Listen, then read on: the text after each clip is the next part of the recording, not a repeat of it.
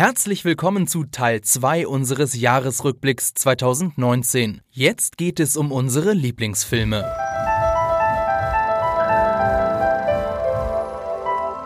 Jetzt unsere Lieblingsfilme. Wir fangen wieder mit Platz 3 an. Marco, leg los. Äh, Parasite. Muss ich selber gucken. Das Danke, dass du es einfach sagst. Ich will jetzt einfach hier. Es ist Parasite. Aber ich, ich habe schon viele Gründe genannt, warum so ist. Es ist der perfekteste Film, der letztes Jahr rausgekommen ist. Äh, es ist aber auch Deswegen ein Film, Platz der drei, zu dieser ne? ganzen, äh, der zu den ganz seltenen Filmen gehört, bei denen ich genauso viel gelacht wie geweint habe. Und das muss man erstmal hinkriegen. Ähm, er hat, er hat so hart, Achter, der hat wirklich Achterbahn mit meinen Gefühlen gespielt. Äh, geht insgesamt unfassbar rund aus, nicht so, wie ich es erwartet hätte. Äh, Es ist großartig. Ich bin aus dem Film rausgegangen, habe gesagt, das wird mein Film des Jahres. Ist es am Ende doch nicht geworden, weil es gewisse Genrefilme gibt, die ich einfach noch lieber mag. Trotzdem ist es der perfekteste Film, der letztes Jahr rausgekommen ist. Hast du den auf Parasite. Deutsch geguckt oder koreanisch Ich habe auf Deutsch tatsächlich geschaut. Okay. Den gab's nur auf Deutsch hier. Ja, ja, genau. Aber ich hätte, ich glaube, das macht auch keinen. Aber ganz ehrlich, ob ich jetzt einen Film in Koreanisch mit dem Untertitel schaue oder jetzt wirklich auf Deutsch. Ich finde zum Beispiel der, der Kannst du kein Hauptdarsteller. Koreanisch? Der Hauptdarsteller hat in Deutschland auch immer die gleiche Synchronstimme und der ist großartig. Also das er hat wirklich eine gute Synchronstimme. Ich habe seine Filme auch schon äh, auf Koreanisch gesehen. Und äh, Also ich finde, solange es, solange es simplified Korean ist, ist das vollkommen in Ordnung. Aber das, das, das, das, das richtige, schwere Korean, das, das kann ich nicht. Ähm, Fabian, Ja, mein äh, Platz 3, ich hatte, musste da lange kämpfen, was ich da jetzt auf den Platz 3 äh, tue. Bei mir ist es The Irishman, nicht weil ich den Film so geil finde, äh, sondern weil ich da gerne drüber reden möchte. Der ist nämlich in technischer Hinsicht ein richtiges Meisterwerk. Und zwar ist es eben, der Film umfasst 30 Jahre Zeitgeschichte von den 50ern bis 80er. Und äh, die Schauspieler, die Martin Scorsese vorgesehen hat, die waren halt leider zu alt für ihre Rollen. Also auch mit Make-up konnte man da nichts mehr retten. Also was bleibt übrig? Technisches De-Aging, ganz klar. Aber Martin Scorsese war eben strikt gegen aufgemalte Referenzpunkte auf den Gesichtern der Schauspieler. Was haben sie dann gemacht? Sie haben ein neues Kamerasystem entwickelt. Also das wurde intern scherzhaft das dreiköpfige Monster genannt. Also es ist eine Hauptkamera und du hast links und rechts noch Referenzkameras mit Infrarot. Und das Ding ist halt, also du hast jetzt so die Kamera und dann hast du nochmal zwei Kameras daneben und die mussten extra spezielle Kamerarigs dafür bauen, weil es eben sowas noch nicht gab. Warum Infrarot-Referenzkameras? Ähm, dann hast du keine Schatten. Dann hast du ein möglichst gleichmäßig ausgeleuchtetes Bild und das ist eben für die VFX-Künstler besonders wichtig. Nicht, nicht nur das haben sie gemacht, sie haben auch noch mehrere Programme extra für den Film äh, programmiert. Sie haben Medusa, heißt das, Flux, Facial and Lightning. Sie haben eine riesige Datenbank aufgebaut. Sie haben, glaube ich, über zwei Jahre lang alle Filme der drei Hauptdarsteller, also De Niro, Pesci und Pacino, durchforstet, um Referenzbilder ähm, dafür zu haben. Und die VFX-Profis haben gesagt, also diese Programme waren eine immense Hilfe. Ohne die hätten wir das, nie- also wenn, wenn die das von Hand hätten animieren müssen, wären sie nie im Leben fertig geworden. Also es wäre, es, es, es sähe sehr viel schlechter aus, wenn es eben diese äh, KIs nicht gäbe. Aber sieht's perfekt aus. Nein, es sieht natürlich immer noch nicht perfekt aus. Also du merkst es vor allem an der Halspartie. Also sie müssen ja den, also es ist ja leider so, wenn du älter wirst, dann, dann wird dein Halsfett auch größer. Das mussten sie reduzieren und deswegen hast du ganz häufig so diesen Floating Head. Äh, Effekt, also dass irgendwie der Kopf nicht zum Körper passt. Man merkt, wenn sich die prügeln, merkst du ganz klar, okay, es sind offensichtlich gerade Stunt-Double, es sind nicht die Originalschauspieler. Ich musste die ganze Zeit an das denken, was du erzählt hast mit dem, du stehst auf wie ein 70-Jähriger. Ja. Ich Ja. musste jede einzelne Bewegung, als ich diesen Film gesehen habe, dachte ich so, ja, okay, ich Ja. sehe schon, dass es eigentlich ein Oper ist. Ich weiß, ihr guckt beide, beide super traurig und super enttäuscht, weil euch das nicht überzeugt hat. Aber wenn man mal, also ich bin ja auch kein VFX-Artist, aber wenn man mal die Leute fragt, die sich damit auskennen, ihr kennt alle die Videos, VFX Guys React to, die haben gesagt, dass äh, die Qualität dieser Effekte ist ja, hervorragend. aber sie haben trotzdem einen großen Fehler gemacht. Sie haben sich auf diese Technik verlassen, weil es gibt ja auch andere Technologien, um jemanden jünger zu machen. Eine davon, die von Hobby- Hobby-Animatoren angewendet wird, ist halt Deepfake. Und Deepfake sieht natürlich selten perfekt aus, aber ich habe ein sehr überzeugendes Deepfake-Video zu Irishman gesehen. Jemand hat den, das Irishman-Material genommen, hat das gedeepfaked mit den jüngeren Versionen dieser Schauspieler. Man muss erklärenderweise dazu sagen, Deepfake funktioniert halt ganz anders. Da macht diese Animation, die du eigentlich händisch perfekt machen könntest, das ist aber unmöglich zu arbeiten ist, macht eine künstliche Intelligenz für dich. Und der hat das gemacht in zwei Wochen äh, Arbeit alleine oder so. Ich, es steht irgendwie in der Videobeschreibung und äh, es ist besser als das Ergebnis in Irishman. Ja, aber die Frage ist halt zwei Wochen für einen einzigen Shot oder was? Nee, für, für fünf Minuten Video. Fünf Minuten bei Irishman. Ja, aber das ist der Punkt. Das hat ein Typ alleine zu Hause gemacht ja. und das ist natürlich auch nicht perfekt, aber selbst das hätte perfekter sein können. Okay, also, also Deepfake das ist ein anderer Ansatz und äh, in dem Fall hat es für mich besser funktioniert. Ich finde halt Irishman hat mich verliert mich ein klein bisschen, was das angeht, aber auch nicht so sehr. Ich finde bei Al Pacino sieht man es auch nicht so krass. Ich sehe ihn einfach nur 20 Jahre jünger als er ist, aber auch nicht als 30-Jährigen oder so. Ähm, es sind andere Gründe, warum ich Irishman nicht dahin wählen würde, aber du wolltest noch was dazu sagen. Ich würde sagen, Deepfake funktioniert ja, also bei Deepfake fragst du ja nicht, wie lange braucht er, wenn er für eine Szene dauert, wie lange braucht er für den ganzen Film, weil Deepfake ist ja komplett automatisiert. Hm. Deepfake funktioniert ja so, du lädst äh, in dem Computer hunderte Stunden von Material von einem bestimmten Schauspieler im Optimalfall rein und dann hunderte, hunderte Stunden von Material von der Person, die du quasi faken willst und dann, ähm, und der Computer gleicht quasi die Gesichter für jede einzelne Regung in dem Gesicht miteinander ab. Sodass sozusagen die Animationen für das, was, was diese Person halt darstellen will, abgeglichen werden. Und dann wendet er quasi das, äh, das gefakte Gesicht auf die äh, Gesichtsanimationen äh, des neuen Schauspielers, ähm, den du quasi fakest, an. Ja. Sozusagen. Also das ist halt einfach ein riesiger Renderaufwand eigentlich größtenteils ja. überhaupt nur. Und okay. das hat halt jemand privat Das gemacht. weiß ich, weil ich viel Corridor Digital schaue ah, okay. und Corridor Crew. Also ich, ich bin ja auch bin ja auch gar nicht der Meinung, dass der Film irgendwie äh, so äh, perfekt wäre. Also er ist mir zum Beispiel auch viel zu lang mhm. und auch viel zu langatmig und langweilig. Mhm. Aber ich glaube, das ist Absicht. Also ich glaube, dass The Irishman eine Dekonstruktion der Gangsterfilme ist. Weil Martin Scorsese ist ja eigentlich der Inbegriff der Gangsterfilme. Mhm. Und der Film zeigt halt einfach mal auch, wie banal und langweilig das sein kann. Also ich meine, die Gangster in The Irishman, die sind nicht wirklich besonders cool, die leben nicht in übertriebenem Luxus.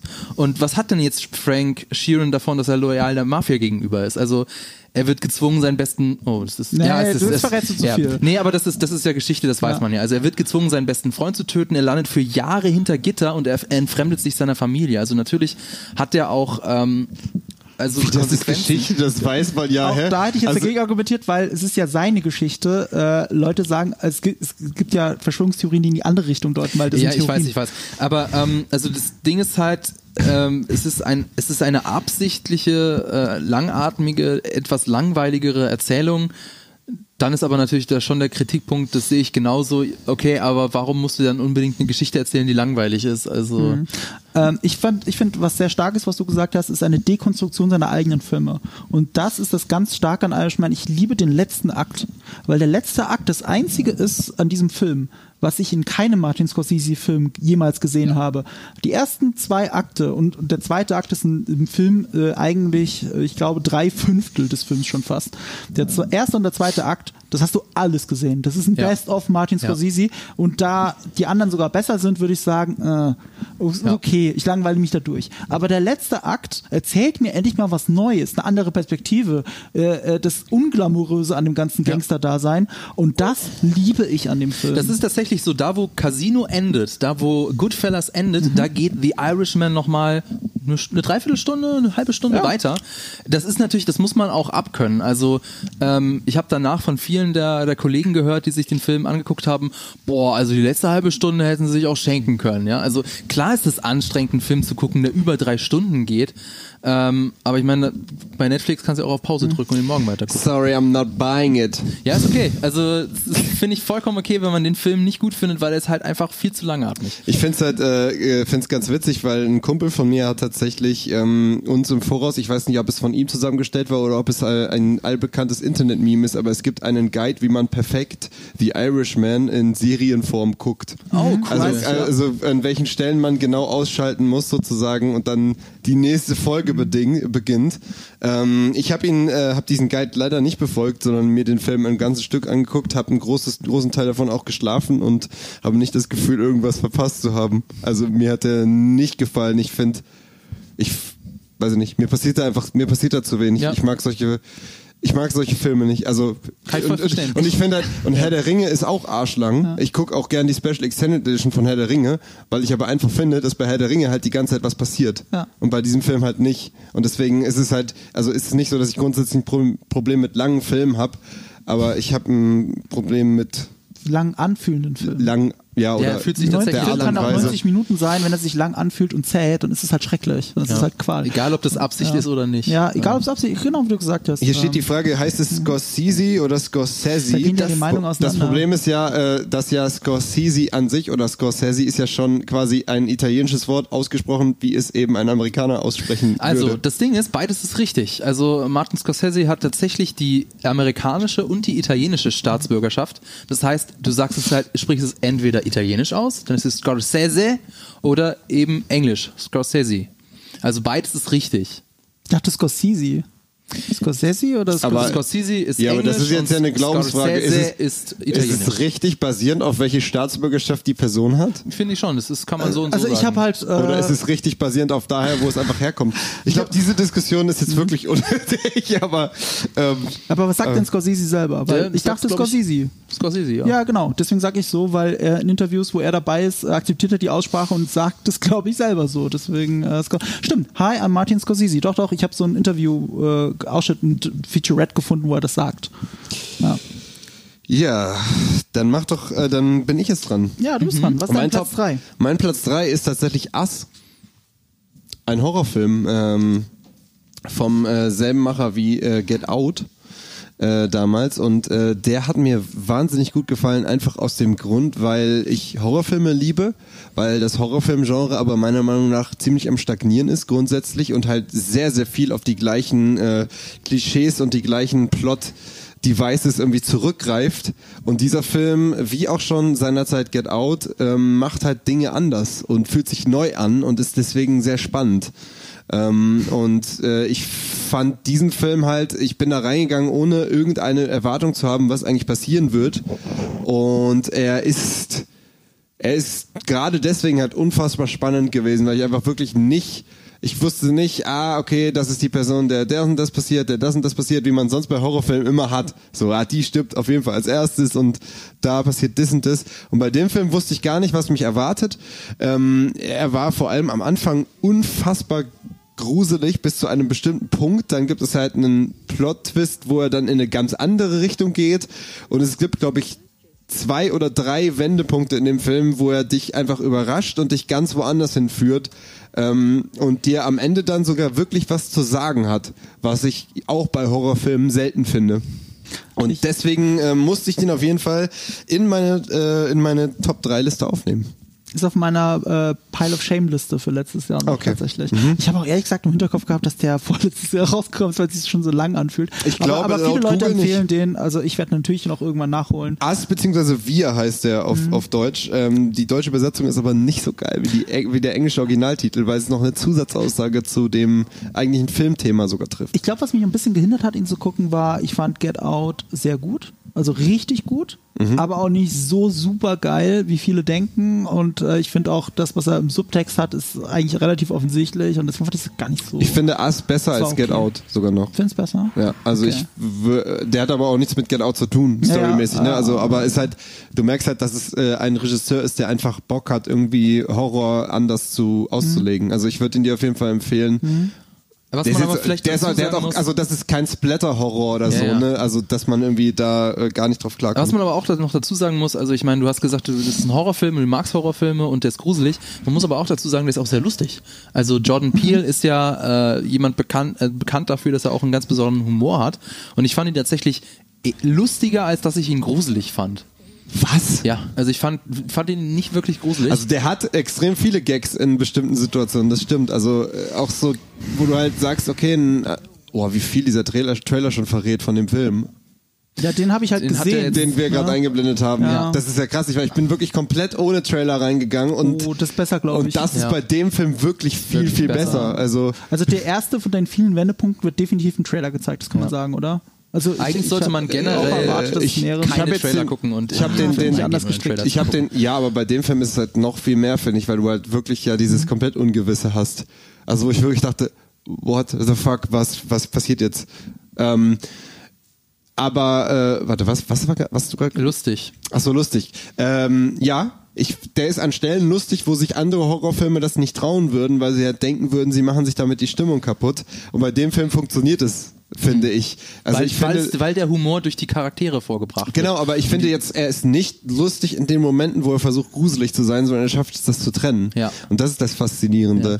Ja. Ähm, also ich habe wirklich äh, also genuine Humor. Also nicht dieses Horrorfilm-Humor, äh, wie so Drag Me to Hell-Style, wo du einfach lachst, weil es so absurd und eklig und, äh, und witzig ist, dadurch witzig ist, sondern einfach wirklich Humor, den du halt sonst einfach, also den du durch witzige Dialoge, den du halt sonst vielleicht in einer Komödie erwarten würdest, gemischt mit dem aber eigentlich Horrorfilm. Also ich, keine Ahnung, ich, ich fand das sehr, sehr gut.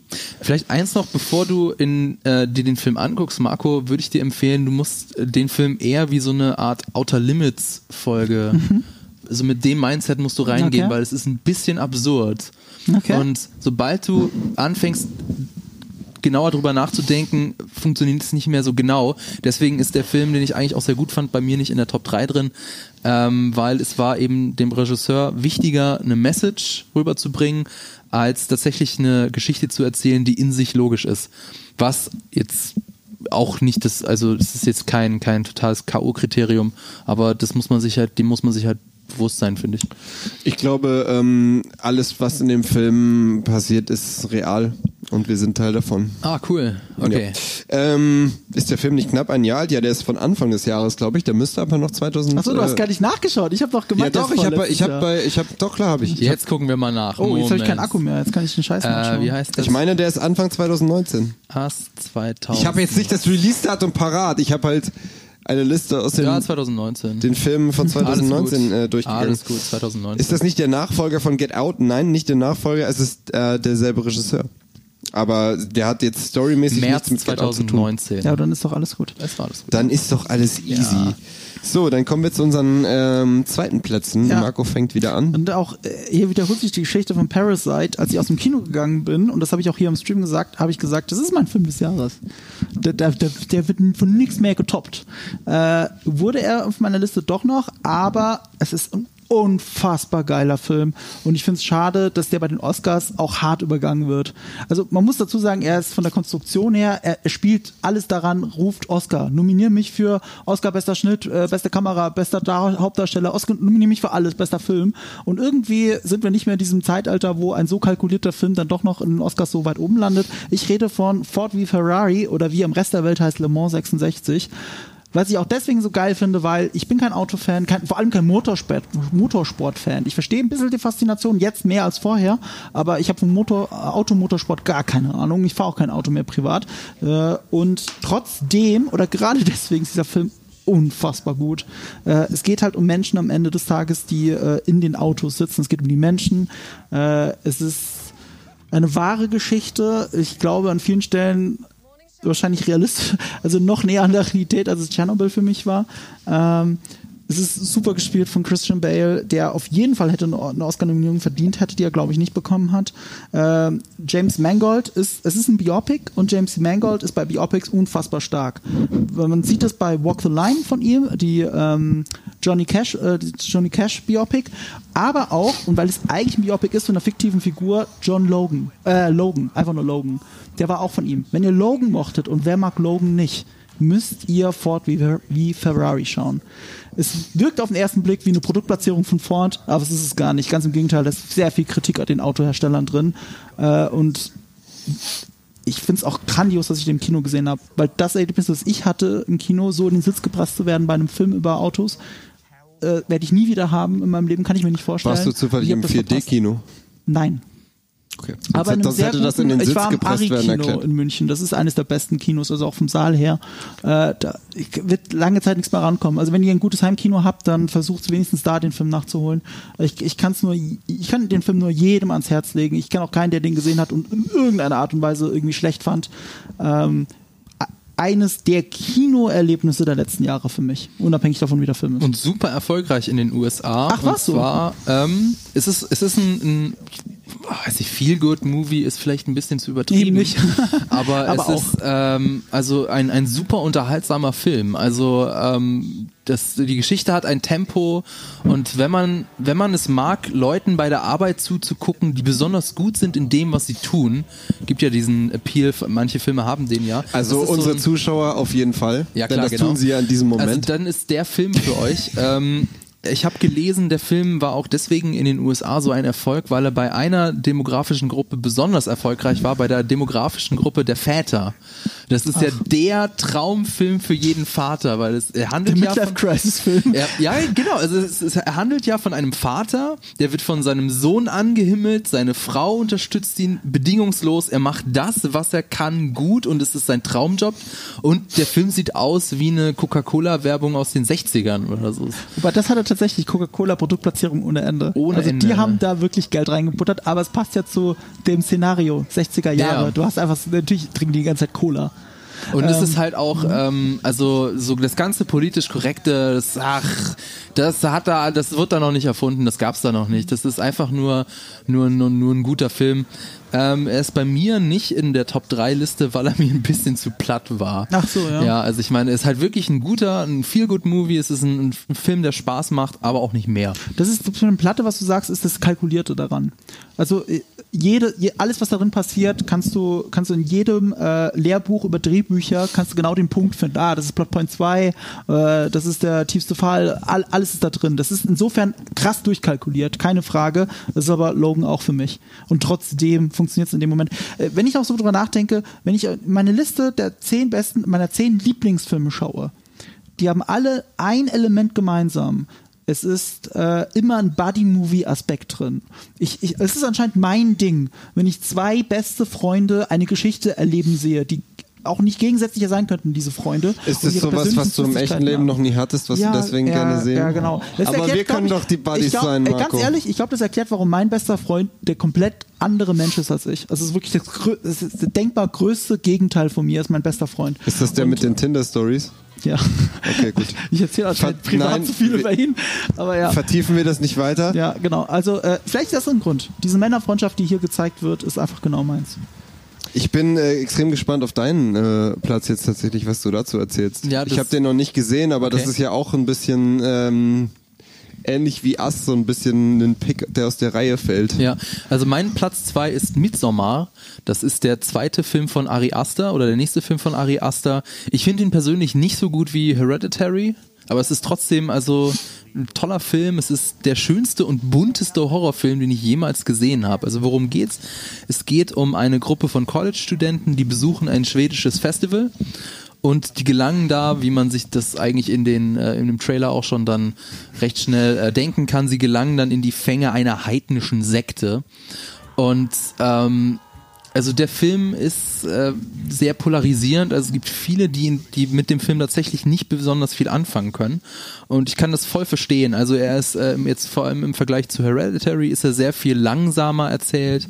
Ähm, also Hereditary ist unterhaltsamer. Mhm. Und äh, bei, ähm, bei Midsommar ist der Horror, also es, es hat auch einen anderen Horror. Es hat, es hat nicht diesen erschreckenden In-Your-Face Jumpscare-Horror, sondern es hat mehr so einen, einen langsamen Horror, der sich langsam aufbaut, der eher so ins Existenzielle geht.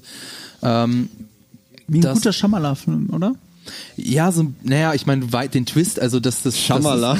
Das, Night Shyamalan. Also ich meine, den Twist, den kann man natürlich schon sich, sich denken, was da passieren wird mhm. in dem, in dem Dorf oder in dem Ort, wo sie ist. Also so überraschend ist das es nicht. Ich meine nicht den Twist, ich meine den Spannungsaufbau. Mhm. Weil ich meine, sein Horrorfilm, in Anführungsstrichen, also Six Sense ist ja auch so ein Mystery Thriller, aber hat ja eigentlich, eigentlich ist es auch ein langsam erzählter Horrorfilm, wenn man so möchte, mhm. ohne Jumpscares oder fast ohne, naja, fast ohne Jumpscares. Und äh, ich, so ähnlich fand ich, fand ich Hereditary und ich vermute jetzt einfach mal Midsommar auch, weil ich ihn leider nicht gesehen habe. Also er ist sehr abgefahren, er ist, er ist richtig schön inszeniert, ähm, hat, hat tolle Figuren und ähm, was ich eben mit dem existenziellen Horror meinte, also die Leute, die in dem Dorf leben, die leben also in einer Art Dorfgemeinschaft und diese Art zu leben, die ist so völlig fremd für uns Großstädter oder Leute, die in, in, in einer modernen Großstadt leben, dass das allein schon so ein Horroraspekt ist für uns. Und okay. äh, ist ein guter Horrorfilm, weil er eben auch Fragen stellt und es uns nicht einfach nur schocken will. Zum Beispiel äh, eben auch die Frage, wie wir denn eigentlich leben und ob es vielleicht auch andere Arten gibt zu leben und ob die nicht vielleicht sogar besser sind. Und das hätte ich von dem Film echt nicht erwartet, dass der solche Fragen stellt. Und allein mhm. deswegen ist es für mich der Platz zwei. Dadurch, dass ich Hereditary so toll finde, ist der relativ weit oben auf meiner äh, Pile of Shame Liste und muss ich mir noch angucken. Ich fand Hereditary ist wirklich für mich einer der besten Horrorfilme der letzten zehn Jahre. Ja, finde ich auch. Ja. Ja. Er, ist Aber nicht ganz, er, ist, er ist nicht ganz so gruselig. Also es mhm. ist, äh, ich meine, guck, guck, dir den Trailer an, es ist, es ist super schön. Ähm, dementsprechend äh, ist es ist die Atmosphäre halt eine ganz andere, aber er hat trotzdem diesen diesen ich habe es versucht zu erklären, ohne zu sehr in Spoiler zu gehen, diesen existenziellen Horror, den äh, den es halt so ansprechend macht. Das, den gucke ich mir. Kann ich ihn schon irgendwo sehen? Habe ich nicht. Also ich, ich, ich recherchiere mal. Ich glaube nicht, weil er ist ein halbes Jahr. Das ist ja das Fiese an allem, worüber wir jetzt reden, dass die meisten tatsächlich äh, wahrscheinlich nicht mehr im Kino sind, aber auch noch nicht im Heimkino aber, verfügbar aber, sind. Ich glaube, kaufen kannst du ihn bestimmt schon. Ich meinte jetzt als Flatrate. Den würde ich mir auf jeden Fall anschauen. Ja, also nach Hereditary äh, werde ich mir alles von Ari Aster anschauen, was der jemals gemacht. Also das kann man schon mal sagen. Das ist ein großes Regietalent. Definitiv. Mhm. Ähm, mein Platz zwei bin ich ein bisschen überrascht, dass äh, den von euch keiner genannt hat. Once Upon a Time äh, in Hollywood äh, von Tarantino. Ähm, ich bin so, ich bin schon einfach so der Typ, der einfach die, der einfach die unterhaltsamen Filme mag. Aber ähm, das war mein, was? Sofort wie Ferrari ist sehr unterhaltsam. Aber Entschuldigung. Mag sein, den habe ich nicht gesehen. Ähm, aber ja, auch bei Tar dem Tarantino-Film ist es für mich halt einfach die Coolness, die Unterhaltung, ähm, auch wieder ein langer Film, der aber für mich keine Längen so richtig hat, der einfach runterflutscht ähm, und der mir einfach Spaß gemacht hat. Also ähm, es gibt ja sogar es, es gibt ja sogar Szenen, die halt auch langsamer sind in dem Film, aber auch die finde ich halt nicht langweilig, sondern äh, Tarantino typisch ähm, haben sie halt irgendwie so eine gewisse Coolness, die dich halt irgendwie huckt und mhm. bei der Stange hält. Ähm, und ich fand halt gerade das Ende halt ähm, ist halt so mega, mega überraschend, cool und befriedigend, ähm, dass ich da einfach wirklich in meinem Kinosessel saß und halt fast gejubelt habe. Ähm, weil es mich so gefreut hat. Ähnlich wie bei, ähnlich wie das Ende von Django einfach. Ja. Äh, dieser Moment, wo halt Tarantino durchdreht und Tarantino einfach Tarantino ist ja. ähm, und einfach äh, Dinge einfach anders kommen, als der ganze Film sie vorbereitet, ist halt hat mich sehr, äh, sehr beeindruckt und habe ich einfach sehr gefeiert. Und ja, ich finde halt, ich finde Brad Pitt cool, ich finde ähm, Leo cool und die beiden mal zusammen in dieser Rolle zu sehen, war auch einfach super schön, ähm, super cool. Margot Robbie ist halt, ist hot und nett und, und, und eine gute Schauspielerin und ähm, ja, also die Besetzung allgemein. Also alles an diesem Film war einfach cool. Ja, der, der spricht Coolness. Äh, es ist so das Ende. Ich habe auch selten so ein befriedigendes Ende gesehen oder dass ein ganzer Kinosaal so sehr jubelt wie bei diesem Ende. Äh, insofern, das muss man wirklich im Film anrechnen. Ich freue mich auf den Vier-Stunden-Cut, der noch kommen soll. Deswegen, vier äh, Stunden? Da kommt ein Vier-Stunden-Cut, den hat Tarantino schon offiziell der angekündigt. Der war zweieinhalb oder so war, ne? Äh, fast drei. Fast drei. Fast drei. Okay. Also drei ist ja schon die Schmerzgrenze. Äh, und selbst der war neun Minuten länger als die Kann-Fassung. Und die neun Minuten, die sie reingeschnitten haben, haben den Film für mich persönlich noch mal eine Stufe besser gemacht. Weil da, da war zum Beispiel dabei, ähm, dass Leo, Leo DiCaprio sich selber vorstellt, wie er in dem Film Gesprengte Ketten, der einfach einer der besten Filme aller Zeiten ist, wie er in dem Film die Rolle von Steve McQueen spielt. Also das ist in, in, in, dem, in dem äh, Konzentrationslager, würde ich sagen, in dem Gefangenenlager. Mit die dem Szene haben wir auch gesehen. Die Szene die, haben wir gesehen, genau. Ja. In der Kant-Fassung war die nicht drin. Ach so. So, und für mich, als ein großer Fan von Gesprengte Ketten, hat das den Film eine Stufe besser gemacht. Vor allem, weil sie auch so schön auf subtile Art und Weise gezeigt hat, wie schlecht Leo eigentlich als Schauspieler ist. Also nicht er selber als Schauspieler, sondern seine Rolle als Schauspieler. Mhm. Natürlich ist er ein Fernsehstar und so. Aber dass er die Rolle spielt, die vorher Steve McQueen gespielt hat. Und Steve McQueen hat hier versehentlich vielleicht die, eine der coolsten Rollen der gesamten Filmgeschichte gespielt. Und wenn du dann den Originalszene vergleichst mit dem, was DiCaprios Charakter da drin macht, dann ist so, okay, was für ein cheesy Quatsch. Und das ist aber so geil. Das ist so dieser Meta-Kommentar von Tarantino. Ähm, der, Once Upon a Time ist ein großartiger Film. Ich weiß auch, dass ich beim Kino Plus Talk damals gesagt habe, ich habe dem jetzt mal vier Sterne auf Letterbox gegeben, weil der, finde ich, noch Luft nach oben hatte, weil er dramaturgisch nicht rund war und so. Aber ich weiß ganz genau, dass der wie guter Wein desto länger der zurückliegt, umso besser finde ich ihn. So wie alle Tarantino-Filme. Also ich finde alle Tarantino-Filme toll, aber lass ein paar Jahre ins Land gehen, dann sage ich, das ist ein zeitloser Klassiker. Sage ich bei jedem einzelnen Tarantino-Film. Äh, aber manchmal gucke ich die zum ersten Mal, denke so, ja, war gut. Ich weiß noch, wie ich das erste Mal Pulp Fiction gesehen habe. Hat mich super beeindruckt, aber mehr auch nicht. Und heute renne ich rum und sage, das ist mein Lieblingsfilm. Das ist mein absoluter Lieblingsfilm. Von allen Filmen, die jemals gedreht worden sind, das ist der beste aller Zeiten. So, das ist Tarantino für mich. Und deswegen ist Once Upon a Time nicht in meiner Liste, aber das ist zweifellos einer der ganz großen Klassiker, Filmklassiker, der dieses Jahr rausgekommen ist. Äh, ich habe leider kein Jahr. Internet. Kannst du mal gucken, ob das, äh, wo man mit Sommer streamen kann, weil ich, ich, will das schon die ganze Zeit dir raussuchen und dir als Fun Fact sagen, Na aber klar. es geht bei mir nicht, weil mein Internet nicht geht. Geh ich doch mal auf, die, der, auf die beste na, Seite die, der Welt, wer streamt.s. Die Schwarmintelligenz weiß es doch. Frag ähm, doch einfach die neben Chat. Schreibt uns okay. mal bitte rein. Ich vielleicht noch, ähm, also ich, äh, Derzeit hm. nirgendwo. Once Gibt's auch time, noch nicht zum Kaufen, okay. gar nichts. Once Upon a Time in Hollywood fand ich ist ein, ein sehr unterhaltsamer Film, obwohl er in Anführungszeichen keine Story hat. Also das finde ich ist echt so, so typisch Tarantino. Der kann halt einen, einen Film machen, ähm, der eigentlich den normalen Geflogenheiten komplett widerspricht und es ist trotzdem unterhaltsam. Aber warum er jetzt bei mir nicht in der Top 3 drin ist, ähm, also er hat ja viele Filme auch gemacht, die äh, irgendwie eine, eine Hommage an etwas sind. Also Pulp Fiction Nein, Reservoir Dogs ist ja auch eine Hommage an die Musik der 70er zum Beispiel. Ähm, The Hateful Eight ist im Prinzip eine Hommage an Agatha Christie Krimi-Filme, Krimi-Folgen. Und äh, Once Upon a Time in Hollywood ist eben eine Hommage an das gute alte Hollywood der 60er. Das Ding ist nur, ähm, Reservoir Dogs ist halt nebenher auch noch ein äh, spannendes Kammerspiel. Und äh, Hateful Eight ist halt nebenher auch noch irgendwie ein spannender Kriminalfall.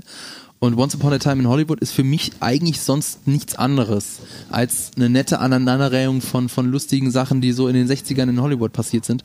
Und das, das ist für mich ähm, dieser eine Schritt, warum Once Upon a Time in Hollywood eben nicht bei mir in der Top 3 ist und warum ich ihn nicht so gut finde wie andere Tarantino-Filme. Ich glaube, das ist das, was ich an dem Film faszinierend finde. So dieses Eintauchen in diese Welt, die sowohl aus serialistischer Darstellung wie Hollywood war, existiert, äh, gleichzeitig so karikaturhaft überzeichnet ist. Ähm, aber ja, wie du sagst, äh, ich würde nicht sagen, dass der Film keine Story erzählt. Ich würde sagen, der Film ist dramaturgisch halt wirklich krass unrund. Also wirklich so episodenhaft alles aneinander geschrieben. Deswegen kommt um es dir so vor. große Story hin zu, ja, genau. genau. Deswegen kommt es dir so vor, als ja. hätte er keine Geschichte. Deswegen bin ich tatsächlich der Meinung, dass der Drehbuch-Oscar, für den Tarantino schon wieder nominiert ist, gar nicht so gerechtfertigt ist. Also die anderen Filme, für die er die äh, Nominierung, Oscar-Nominierung bekommen hat oder auch gewonnen hat, ähm, sind viel mehr das, was einen außergewöhnlichen, aber dennoch perfekten, lehrbuchhaften Film ausmacht, viel näher daran als dieser Film. Und es hätte dieses Jahr durchaus Alternativen gegeben, die es mehr verdient hätten. Und äh, deswegen finde ich es ausgerechnet da Once Upon a Time nicht so stark, wie er sein könnte. Ich glaube, das ist eher gefühlt eine Miniserie, die er ins Kino gehievt hat. Django ist der Beste. Für die, für, von Tarantino. Ja. Oh. Mhm. Für mich da merkt schon. man leider, dass, Django, der, dass, dass, die, die Cutterin gestorben ist währenddessen. Finde ich das ein bisschen Davor, unruhend. davor. Also ich finde, finde das, was ihr gerade sagt, ist halt bei, für mich bei Django halt genau besser als in Once, Once Upon a Time. Ich finde, es ist auch der bessere Film als Once Upon a Time. Ja. Okay, dann äh, Marco, mach jetzt deinen Platz 1. Äh, du willst die ganze da, Zeit schon. Da, da, schließt sich der Kreis, weil ich schon den ganzen Abend Sachen in meine Top 3 gehievt habe, von denen ich am Anfang, als ich es zum ersten Mal gesehen habe, gedacht habe, na, so gut, aber nicht so gut, wie ich gedacht hätte oder erhofft habe. Und das und das gefällt mir nicht, nee, nee, nee, nee, nee, wie man halt so ist. Aber diesen Film, äh, ich glaube, das ist der einzige dieses Jahr, den ich im Kino zweimal gesehen habe. Er kam im Dezember raus und ist von einem Star Wars Regisseur. Und es ist natürlich nicht Rise of Skywalker, es ist Nice Out. Nice Out ist für mich der Film des Jahres, weil ich ganz genau weiß, dass diesen Film werde ich noch 100 Mal in meinem Leben schauen. Jedes Jahr mindestens einmal. Ich liebe das. Ich gucke jedes Jahr. Äh, also du glaubst, ähm, dass du 135 Jahre alt wirst? Äh, ja, ich habe das nicht zu Ende gerechnet. Ja. Äh, ich werde in einem anderen Jahr werde ich ihn zweimal gucken. Ich weiß einfach, das, das, das, das ist genau mein Ding. Also äh, nach dem ersten Mal gucken fand ich es eben nicht so. Ich war ein bisschen enttäuscht von dem wiederum sehr langen zweiten Akt, wie es bei Filmen so ist. Der zweite Akt ist der längste Akt, ähm, weil er von diesem Whodunit-Schema ein bisschen abweicht, ein anderes Genre äh, äh, vorstößt. Und dieses andere Genre ist halt Suspense-Thriller aller Hitchcock. Und das macht Ryan Johnson nicht so gut wie Hitchcock, dieses Suspense-mäßig, diesen Suspense. Dieses, der Zuschauer weiß etwas, was die meisten Protagonisten nicht wissen, daraus entsteht die Spannung. Das schafft Johnson nicht so. Aber dieser zweite Akt ist so krass unterhaltsam und ich finde ihn sogar noch unterhaltsamer, wenn man ihn nochmal sieht, wenn man ihn auch mit einem anderen Vorwissen nochmal sieht. Äh, dieser Film hat mich dieses Jahr am meisten unterhalten.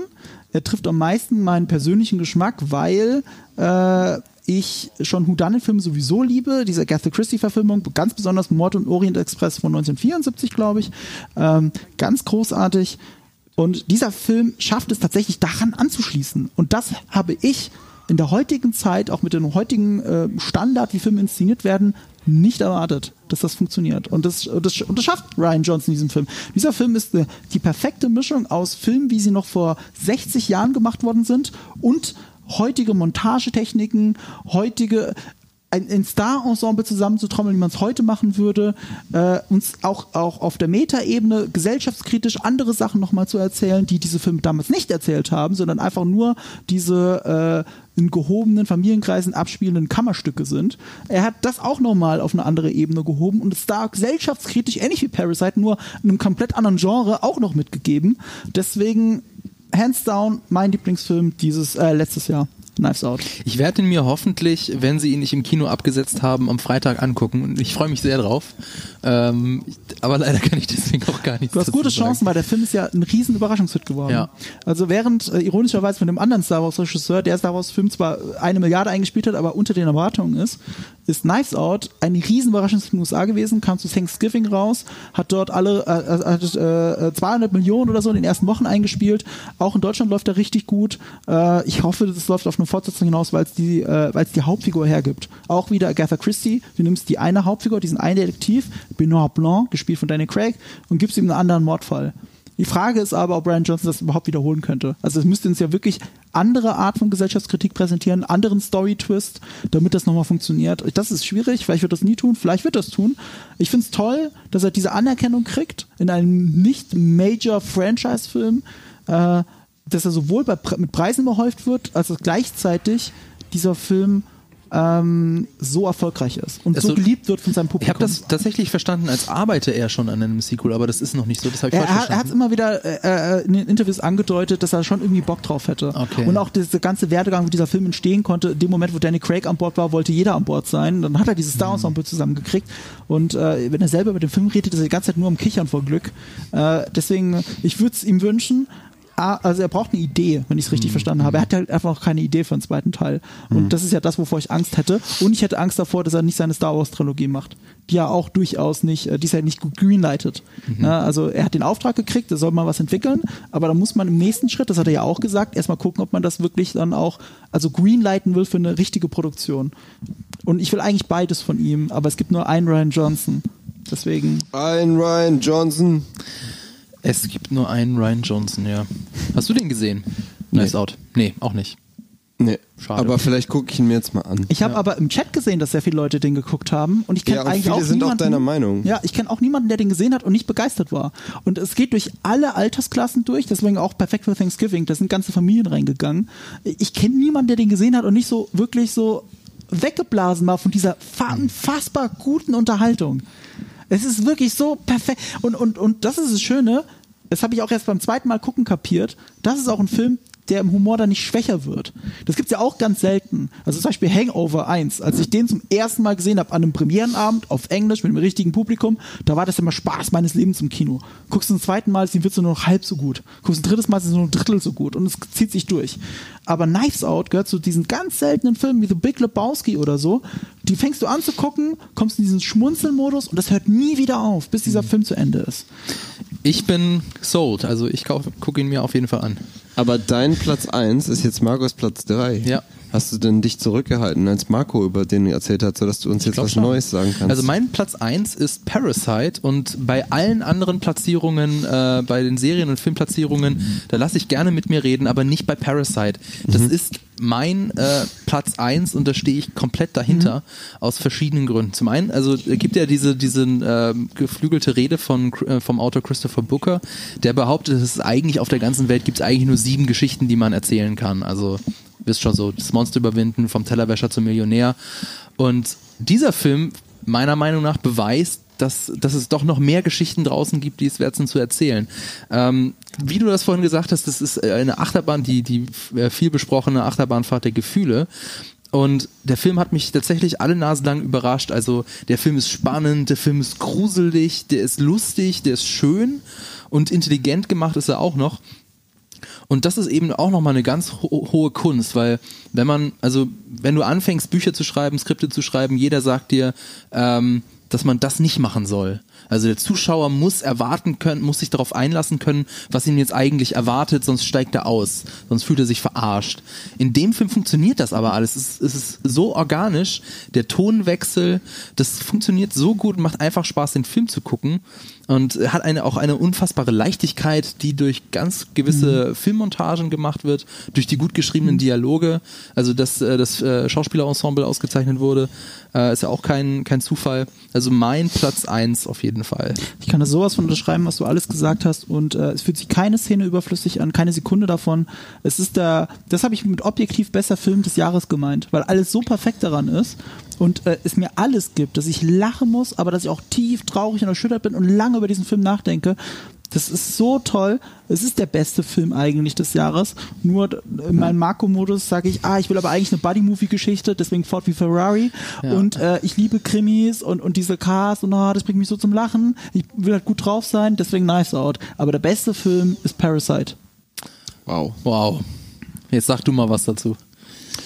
Äh, ich kann zu Parasite nichts sagen, weil ich den auch noch nicht gesehen habe, aber ich schaue ihn mir auch auf jeden Fall an, wenn er irgendwann im, als, als Home-Release verfügbar sein sollte, falls er das noch nicht ist.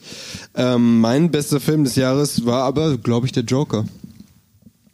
Weil ich den Joker einfach, weil ich im Kino saß beim Joker, wir saßen zusammen im Kino und ich halt mich nicht erinnern kann, wann ich das letzte Mal im Kino so gefesselt von einem Film war. Im Sinne von, dass ich halt wirklich von der ersten bis zur letzten Minute einfach gespannt war, wie geht's weiter und halt nicht gespannt im Sinne von gehuckt, wie jetzt bei Tarantino oder so, dass ich es halt cool oder lustig oder unterhaltsam finde, sondern einfach gespannt im Sinne von, was passiert in der Geschichte und ähm, wie, äh, wie erzählen sie das weiter, was passiert diesem Typen noch. Da war wirklich für mich jede einzelne Szene war halt einfach fesselnd, sowohl von der vom, vom Schauspiel, ähm, als auch einfach von der Geschichte selber und von dem Writing, was halt passiert. Also mich hat der Film halt komplett abgeholt. Und wir haben ja über die ganze Kontroverse gesprochen, ähm, was der Film eben darstellt und ähm, wie er es reflektiert und dass er halt ja sehr düster ist und vielleicht für die eine oder andere Person sogar zu düster.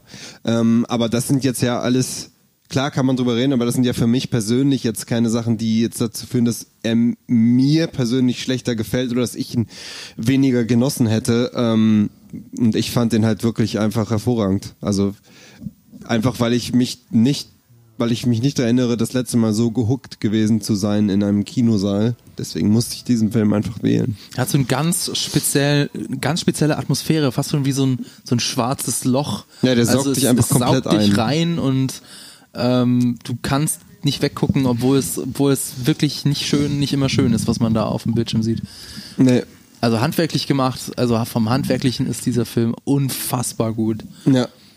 Ja, ja, aber das ist auch ein bisschen Spiegel, also äh, ein bisschen Problem für mich. Ich kenn, du jetzt kommst du wieder mit diesem anderen Film, der mir ähnelt, den nee, ich aber nicht gesehen habe. Das will ich jetzt nicht sagen, äh, hätte ich wieder gesagt, aber. Ach so, doch, ich habe Taxi Driver sogar gesehen. Ja, okay, aber der funktioniert, funktioniert ja für dich besser als Taxi Driver dann.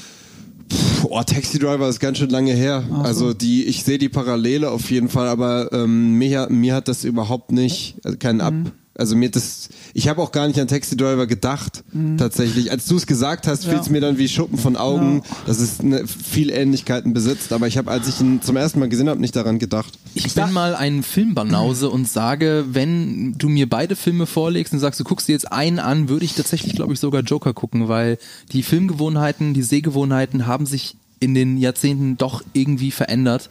Und äh, Joker ist, sag ich mal, schöner zum, also unterhaltsamer zum Angucken. Mhm. Taxi Driver ist das schon eher ein bisschen zäher stellenweise. Ja, schwieriger, gibt mir halt inhaltlich mehr. Also ich habe es ja schon in unserem großen Joker-Talk gesagt, das Problem Taxi Driver geht für mich zwei Schritte weiter als Joker. Joker ist handsamer, als er wirkt tatsächlich, weil mhm. er sich zu gewissen Aussagen gar nicht hintraut oder sie abmildert, indem einfach die Gesellschaft schuld ist und die Mitschuld des eigentlichen Täters runtergespielt wird. Das sieht man ja auch schön daran, dass wir jetzt alle auf der Treppe rumtanzen, dass das Social Media Phänomen ist. Also wir haben es selber gemacht und dass Leute äh, in die Bronx fahren und äh, diese Treppe hochsteigen und lauter Social Media Bilder machen. Wir finden das alle toll, wir feiern das.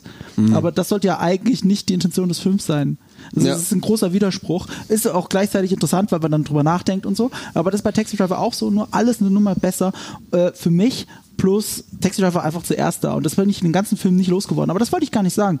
Was ich sagen wollte, ist zum Beispiel, die Kamera ist unfassbar geil in diesem Film. Jeder einzelne Frame sieht wie ein Instagram-Foto aus. Und wenn man dem Regisseur auf Instagram folgt, dann hat man auch, kann man schon gar nicht mehr trennen, was ist behind the scenes ein geiles Bild und was ist wirklich aus dem Film und ein geiles Bild, weil alles geil aussieht ist aber auch so ein bisschen das Problem. Es sieht halt geil aus. Du hast Joker, ist ein geiler, es ist der geilste Comic-Bösewicht, den es überhaupt gibt. Der ist schon per se faszinierend.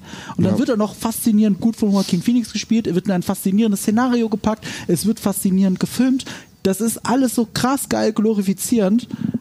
Es ist deswegen so toll, wie es gleichzeitig so belanglos für mich wird es ist für mich dann immer noch irgendwo in der Mitte. Ich habe dem Film vier Sterne von fünf möglichen auf Letterbox gegeben. Ich finde das ein richtig toller Film. Wenn es aber nicht Taxi Driver zuvor gegeben hätte und wenn der Film noch ein kleines Stückchen mutiger gewesen wäre, dann wäre das für mich der absolut perfekte Filmklassiker überhaupt. Aber er ist ganz knapp für mich eben nicht. Und who cares? Das Ding ist super. Für mich, was ich an dem Film toll finde, ist, er hat ein Thema, das Taxi Driver aufgegriffen hat oder The King of Comedy aufgegriffen hat, jetzt in den Mainstream getragen. Wir gucken alle einen Arthouse-Film gerade. Wir reden über einen Arthouse-Film das ist in einer Zeit, wo alle in Endgame reinrennen, dass so ein Arthouse-Film eine Milliarde Dollar einspielt. Das ist mir egal, ob der als Joker verkleidet ist oder nicht. Das finde ich großartig, dass man das erreicht hat und Kudos dafür. Und das ist für mich so die Hoffnung, und das sieht man auch in The Boys, was ja auch super erfolgreich war, dass auch intelligente Comic-Verfilmungen eine Chance haben und ein Publikum finden. Das ist größte, das größte Ding, was, wofür ich Joker dankbar bin. Ich habe die Befürchtung, dass Hollywood mal wieder die falschen Lehren daraus zieht. Also mhm. nach The Dark Knight hat äh, Hollywood ja auch gedacht, ähm, okay, wir machen jetzt alle Superheldenfilme super düster. Mhm. Das war aber nicht das, was The Dark Knight DC ausgemacht hat. DC Hollywood zumindest hat das so. gedacht. Ähm, und meine Befürchtung, könnt ihr jetzt gerne alle zerstreuen, ist, dass, äh, wie heißt der, Möbius, Mor Morbius? Mit Jared, Jared Leto. Achso, ähm, Morbius. Möbius ist der Comiczeichner. Ja, ähm, also wenn ich habe die, die Prämisse überflogen und das wirkte auf mich wie, okay, ähm, es hat offensichtlich funktioniert, einen Anti-Helden eine eigenen, einen eigenen Film zu geben. Und das machen wir jetzt einfach nochmal mit einem anderen Comic-Bösewicht. Also, ja, wahrscheinlich, weil Jared Leto das wollte. Ich will aber auch aber, aber, aber Morbius sein. basiert auf Venom. Aber das ist die Lehre, die du gerade gesagt hast. Venom war düster, Leute sind reingerannt, der Film war gar nicht so gut. Äh, Morbius sieht auch noch genauso aus, mit dem gleichen Blaustich mhm. und so. Also äh, ist auch das gleiche Universum. Ich befürchte eher Schreckliches, nachdem ich den Trailer gesehen habe. Ich bin gar nicht hooked davon. Ich auch nicht, aber, überhaupt nicht. Aber das sind die Lehren, die sie daraus gezogen haben. Achtung, dunkel reicht. Ich habe heute die News gelesen, dass J.J. Äh, Abrams und seine Frau, sein Produktionsstudio, Produktionsstudio Bad Robot, dafür angeheuert worden ist, ein ganz großer Deal mit Warner, äh, äh, ein eigenes DC-Universum aufzubauen, nämlich mm. Justice League Dark. Mm. Genau das, was du gerade gesagt hast. Ja. Das sind jetzt die Schlüsse, die alle daraus ziehen. Es muss ja nur Dark sein, dann reicht das doch. Und was sind die erfolgreichsten Filme des Jahres? Knives Out, äh, Ford v Ferrari, also in Anführungszeichen gute Laune-Filme. Okay. Na naja, gut, Joker, Joker, war erfolgreicher als beide zusammen. Gut, aber ich meine, du weißt, was ich meine. Ja. Also ich meine, Filme, die, die unterhaltsam sind, äh, wo du reingehst und eine gute Zeit hast, die funktionieren eben doch gut. Und bis auf Joker, der dann Ja, du brauchst halt beides. Also ich bin ja auch froh, meine Avengers Endgame, da kam es bei uns in den Listen gar nicht vor, aber ich war positiv überrascht von dem Film, weil ich ja Infinity War gar nicht mochte und ja. ich mochte sehr Endgame. Und, äh, und das ist ja, also gut, ist es ein reiner gute Laune-Film? Vielleicht auch nicht. Nee. Aber, aber, aber das ist halt, es ist aber, das ist das, was Scorsese gesagt hat, es ist halt ein, äh, ein Freizeitpark. Da gehe ich gerne hin, da werde ich gut unterhalten. Die Charaktere bedeuten mir da was, deswegen habe ich noch eine emotionale Bindung zum Film. Ich fand Endgame gut. Ich fand den richtig gut, ich fand den überraschend gut. Und äh, ich will ja, aber, aber beides. Scorsese ich will auch einen das kritisieren will, sollte er vielleicht nicht so einen langweiligen Film machen. Dann könnte, dann könnte er auch besser kritisieren. Ja, da hat er sich schon ein bisschen den, den Wirt aus dem Ich meine, das genommen. ist jetzt so wirklich so, ich mache so einen dreieinhalb Stunden Langweiler und dann meckere ich rum, dass Marvel erfolgreich Aber, ist. aber er selber guckt dann auf die Oscar-Nominierung und sagt, Edge Badge, Marvel. Also ich fand, ich fand Endgame auch gut. Ich habe nur einfach keine Lust, über diesen Film zu reden, weil das auch schon 100 Millionen andere Leute draußen gemacht haben. Ich möchte lieber über Parasite reden als über Endgame. Ja, aber das ist das Ding, bei Parasite reden wir halt über, über Bedeutung, über, Ja. über Metaphorik, über Interpretation oder was es mit mir gefühlsmäßig gemacht hat. Bei Endgame redest du darüber, wie Zeitreisen funktionieren. Darauf habe ich halt auch keinen Bock mehr zu reden. Äh, turns out, wir haben ein Video dazu gemacht. Das reicht, guckt euch das an, redet nicht über Zeitreisen, guckt euch das Video an, das reicht. Aber kommen wir doch mal zu den nicht genannten Contendern für die Top-Filme. Ja, weil wir können ja nicht, äh, ich, ich glaube doch nicht, dass ich, dass, dass es mehr, also es ist weniger, also es nicht mehr als drei Filme gibt, die ich so toll finde, über die ich unbedingt reden will. Ja, aber du hast nur einen Satz. Ja, ich habe nur einen Satz wieder. Möchte aber, bevor wir das machen, nur ganz kurz sagen, Filme, die ich nicht gesehen habe, die ich aber glaube, die ganz weit oben sind bei mir. Two Popes, Marriage Story, 1917, der ist ja letztes Jahr USA, und Jojo Rabbit. Porträt einer jungen Dame in Flammen hat, glaube ich, auch keiner Ah. gesehen. Der soll aber auch fantastisch Genau, sein. und Little Women, habe ich auch nicht gesehen. ja, sorry, wir sind halt leider kein Kino-Review-Kanal, deswegen gucken wir nicht so viele. Also ich gucke aber guck schon nicht so viele dank Filme. dieser Sendung mehr in Pressevorführungen, als ich jemals zuvor in meinem Leben geguckt habe. Ja. Und es ist schon immer noch sagen. nicht genug. Das ist immer noch okay, nicht genug. was sind deine Honorable Mentions? Meine Honorable Mentions, und ich muss mir hier wieder den, den, den Satz aus dem, aus dem Arsch ziehen. Äh, erstmal The Lighthouse, weil ich in keinem Film mehr gelacht habe dieses Jahr. Äh, Klaus, weil das der beste Weihnachtsfilm der letzten zehn Jahre ist. Äh, vielleicht der letzten 20 Jahre, ich weiß gar nicht, was dazwischen gekommen ist. Dann The King bei mir, weil Ja. ich die Schauspieler darin unfassbar gut finde und ihn einfach nur an den Lippen hänge. Und es ist ein schöner Ausblick auf Dune ist 2020, darüber reden wir später mehr. Äh, dann Once Upon a Time in Hollywood, weil das einfach ein Tarantino-Film ist und ich ihn genau dafür immer lieben werde. Und Green Book, weil das für mich einer der perfektesten Filme der letzten Jahre ist. Hier steht äh, maximal drei. der kam. Ach echt? Ja, Ja. ich, ich habe das, das. Ja, ich wollte es eigentlich tauschen, witzigerweise. Egal. ich habe zwei Filme Ich hab's doch jetzt gleich. Oh, es tut mir leid. Ist okay. Aber das war das, wo ich dich vorhin noch drauf angesprochen habe. Ich glaube, da stimmt irgendwas nicht. Und dann Weiter dann, jetzt. Egal. Green Book ist mega geil, kam aber in Deutschland nur dieses Jahr raus und letztes Jahr äh, in den USA. Deswegen zählt er für mich nicht rein. Okay, meine Honorable Mentions ist zum einen El Camino, ein IMDb-Nutzer hat es perfekt zusammengefasst. Das Finale von Breaking Bad war das Geschenkpapier und El Camino ist die Schleife. Nicht mehr und nicht weniger. Ich habe noch äh, I Lost My Body. Das ist ein kurzweiliger Animationsfilm über eine abgetrennte Hand, die den Weg zurück zu ihrem Körper sucht. Und allein wegen dieser abgefahrenen Prämisse ist es schon eine Erwähnung wert. Und als letztes Dr. Sleep quasi die Fortsetzung von The Shining, Fanservice, done right mit einer coolen Bösewichtin und ohne Jumpscares. Schade, dass er gefloppt ist. Okay. Was hast du rausgestrichen? Sag's schnell. Äh, Triple Frontier und den anderen habe ich vergessen. Dann kann er ja nicht so geil gewesen sein. Julius. Also Green Book äh, hätte ich auf jeden Fall drin gehabt, aber wie du schon sagst, der war ja eigentlich eher letztes Jahr. Ja. Ähm, Klaus würde ich vollkommen unterstreichen mit der gleichen Begründung wie du. Also der hat mich halt sehr überrascht, weil ich eigentlich bei so einem nicht erwartet hätte, dass ich so emotional gehuckt wäre von so einem Animationsfilm. Ähm, für mich noch dazu, ich hätte jetzt schon Avengers Endgame mal erwähnt, zumindest, weil es war einfach super unterhaltsam, wie immer mein, mein Hauptkriterium. Ähm, und es war ein schöner Abschluss für äh, diese, ja, diese, diese Phase sozusagen. Ähm, wenn ich noch drin habe, ist Marriage Story.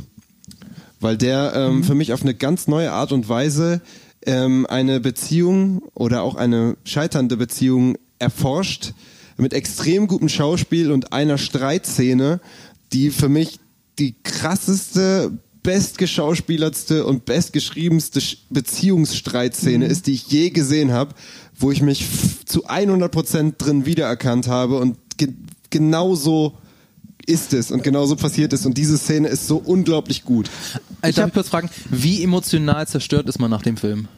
Es geht so, ist eigentlich Ja. ein, also äh, äh, ich finde jetzt nicht, dass es ein super deprimierender Film ist. Ich Okay. finde, dass es ein super ehrlicher Film ist, der, ähm, der dich sehr viel von dir selbst wiedererkennen lässt, der aber dich jetzt nicht zerstört, sondern der eigentlich vielleicht sogar eher hoffnungsvoll Kann ist gegen man Ende. sich den mit seiner Freundin angucken Ja. oder? Definitiv. Okay. Und danach über eure Beziehung reden. Nein. äh, ich habe ich hab tatsächlich Marriage Story nur nicht gesehen. Oh, ich wollte genau das sagen, was du gesagt hast, weil ich Angst habe, dass ich danach emotional zerstört bin. Nein. Ich habe wirklich nein. Angst davor. Ich weiß, ich werde diesen Film toll finden. Ich nach allem, was ich gesehen habe, ich habe Featurettes geguckt, ich habe mir Szenen angeschaut, ich habe äh, die Trailer geliebt. Ich wusste, das muss ich gucken. Ich, ich habe Rezensionen sogar dazu gelesen, das mache ich auch selten. Aber ich habe so Angst davor, dass er mich kaputt macht. Und das macht ist der einzige nicht. Grund, warum ich ihn nicht geguckt habe. Macht er nicht. Der ist nicht, der macht okay. dich nicht kaputt. Okay. Der, ist eben, der nimmt dich emotional auf jeden Fall mit und du wirst auch äh, vielleicht äh, ein paar Ninjas in deinem Haus haben, die Zwiebeln schneiden, aber aber der, also der ist. Die waren noch bei Avengers Endgame. Das ist für mich kein deprimierender ja. Film. Also. Äh, wir sind übrigens mega gut in der Zeit, deswegen ja. möchte ich das noch ganz schnell nutzen und euch fragen, was war der schlechteste Film des Jahres für euch? Das ist jetzt Überraschung. Velvet drin. Buzzsaw, glaube ich, war mein oh, schlechtester das? Film. Das ist ein, ein Netflix-Horrorfilm gewesen. Anfang des Jahres kam der, meine, meine ich, raus. Das, äh, die Prämisse ist, es sind Kunstobjekte, Kunstinstallationen, Bilder, die lebendig werden und ähm, ihre also die, es ist ein Horrorfilm in der Kunstszene und dann halt irgendwelche. Hä, ist es der mit Kunst Jack Gyllenhaal? Ja, genau. Und Den fandst du so scheiße?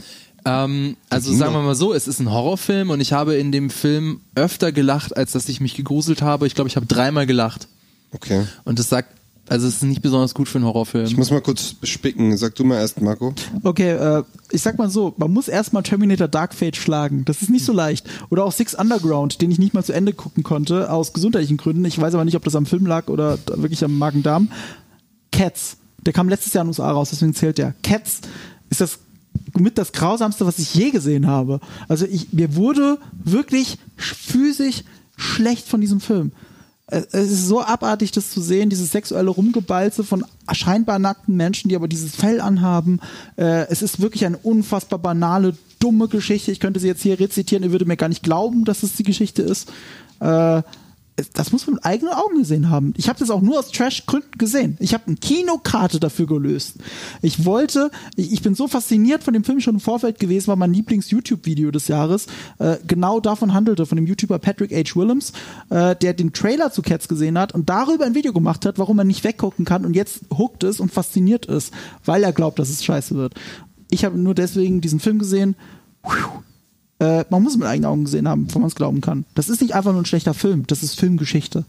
Ist es nicht der schlechteste Film? Ich habe äh, gerade nochmal meine Letterbox-Liste durchgeguckt. Ich habe natürlich noch schlechtere Filme geguckt, aber im, im, Jahr 2019. Übrigens, Lighthouse war der Film, den ich vergessen hatte. Der war auch bei also das schlechteste Film? Nein, nein, der bei, der bei den Honorable Mentions mit dabei war. Ist nicht der schlechteste Film, der ist Natürlich super. Nicht, der ist mega. Der ist ich richtig gut. Den. Ich kaufe mir den auf Blu-ray, garantiert. Ich gucke gar keine schlechten Filme. Ich gucke mal die Bewertung und wenn die schlecht ist, gucke ich mir den nicht an. Von wem ist die Bewertung? Das ist doch die Frage. IMDb. Okay. Das ist okay, weil es gibt einfach zu viel. Also ich kann mich wirklich nicht erinnern, dass ich so einen richtig beschissenen Film gesehen hätte. Hast also, du nicht Terminator gesehen? Dark Fate. Nee, ich. Ah. Ja, du musst doch manchmal, aber du musst doch manchmal. Nee, du musst, Terminator. Wir müssen halt ähm, halt manchmal auch Filme gucken. Hast du nicht The King um todeslangweilig gefunden? Ja, nee. Also ich hab, ich fand die Geschichte belanglos, weil es halt ein Typ, der losgeht, um ein Brötchen zu kaufen und am Ende kauft er halt ein Brötchen. Was, was? Aber, aber äh, ich, ich würde sagen, von Sachen, in Sachen äh, Enttäuschung, von den Erwartungen her, muss ich Star Wars sagen. Ich habe übrigens deine Brötchengeschichte als Aufhänger genommen für meine Review of Letterbox to the King. Dass du eigentlich du mich, 100% recht hast, hast aber mich, ich das Hast du mich denn gecredited? Ja. Okay, okay ich habe dich vielleicht ein Freund genannt, wenn ich nicht Julius. Wow. Ah, ja. Aber das kannst du ja nachträglich noch ändern, Gott sei Dank. Ja, will ich das? Ja, stimmt, er ist vielleicht gar kein Freund. Ähm, Six Underground von Michael Bay hast du auch nicht gesehen? Was ist mit Jack? Wer ist der Haus, der, der Haus der Jack Bild, sagt mm, Mina gerade, aber der gesehen. ist nicht in diesem Jahr. Ja, aber der ist je nachdem, wie du ihn definierst. Also ob du ihn jetzt geil oder nicht. Der war letztes Jahr, glaube ich, stimmt. Äh, vorletztes Jahr.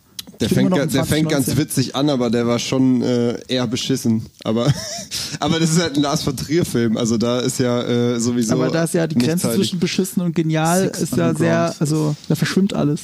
Aber ja, ich, ich habe auch nur Schlechtes gehört von dem Film und ich glaube, den möchte ich mir ich nicht Ich habe ihn nicht durchgestanden. Äh, wie gesagt, ich bin auch zu alt dafür. Ich habe aber auch keinen Bock, den nachzuholen. Das sagt ja auch so viel aus. Deswegen habe ich tatsächlich meine Letterbox Review dazu geschrieben, basierend darauf, dass ich keinen Bock habe, den zu Ende zu gucken.